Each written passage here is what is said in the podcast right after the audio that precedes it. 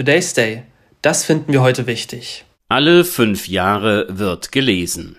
Zuletzt waren 4600 Viertklässler von insgesamt 252 Grund- und Förderschulen dabei, die zeigen sollten, wie gut ihnen diese Kulturtechnik gelingt.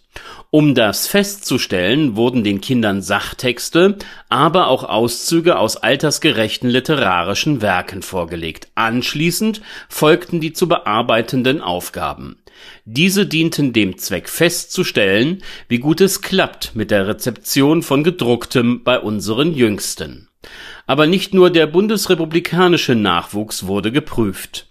Vielmehr handelt es sich bei der Internationalen Grundschulleseuntersuchung (kurz IGLU) um eine vergleichende Schulleistungsstudie, an der Kinder aus 65 Nationen teilnehmen Gestern Mittag nun lagen die Ergebnisse endlich vor. Zwei Jahre nach dem durchgeführten Test. Die Nachrichten sind keine guten. 25 Prozent der bundesdeutschen Viertklässler verfügen nicht über eine ausreichende Lesekompetenz, um Texte auf dem Mindestniveau verstehen zu können Anders formuliert, ein Viertel unserer Kinder verlässt die Grundschule und es ist jetzt bereits klar, dass sie für die folgenden Jahre ihrer Schulzeit nicht so vorbereitet sind, dass sie erfolgreich sinnentnehmend lesen können.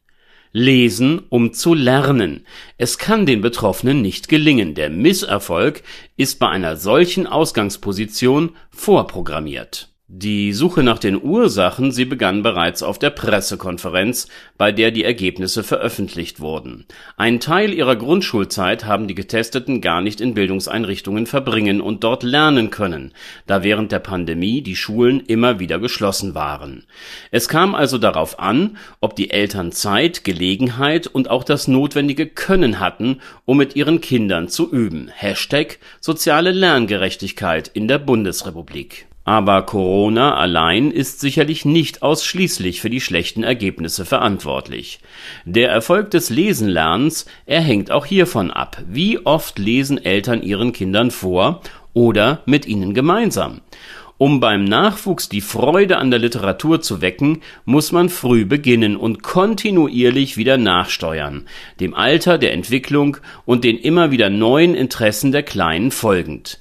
Die Begegnung mit dem Lesen in der Kindheit, sie entscheidet mit darüber, mit welchem Erfolg der Lernprozess in der Grundschule gelingt. Vom Zuhause in den Raum der Schule. Interessant sind die Forderungen, die die wissenschaftliche Leiterin des deutschen Teils der Igel-Studie aus den Untersuchungsergebnissen ableitet. In den ersten Schuljahren muss der Anteil des Lesens am Unterricht erhöht werden.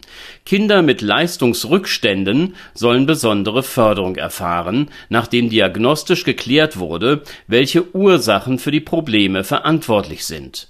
Darüber hinaus bedarf es einer zusätzlichen Ausbildung der Lehrkräfte im Bereich der Sprach- und Leseförderung. Und schließlich soll die Unterstützung der Kinder so frühzeitig wie möglich beginnen die Forderungen, sie sind nachvollziehbar und logisch. Leider wird ihre Umsetzung Geld kosten. Hier geht es nicht um einen Förderlehrer mehr oder einen größeren Materialpool.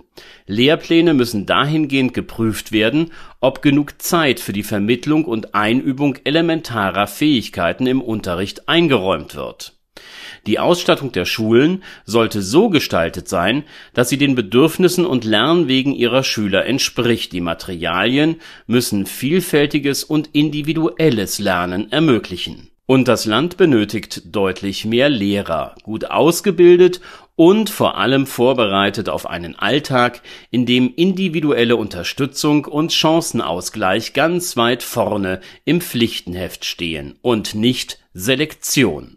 Länger gemeinsam zu lernen, um mehr voneinander zu lernen. Auch darüber ist nachzudenken.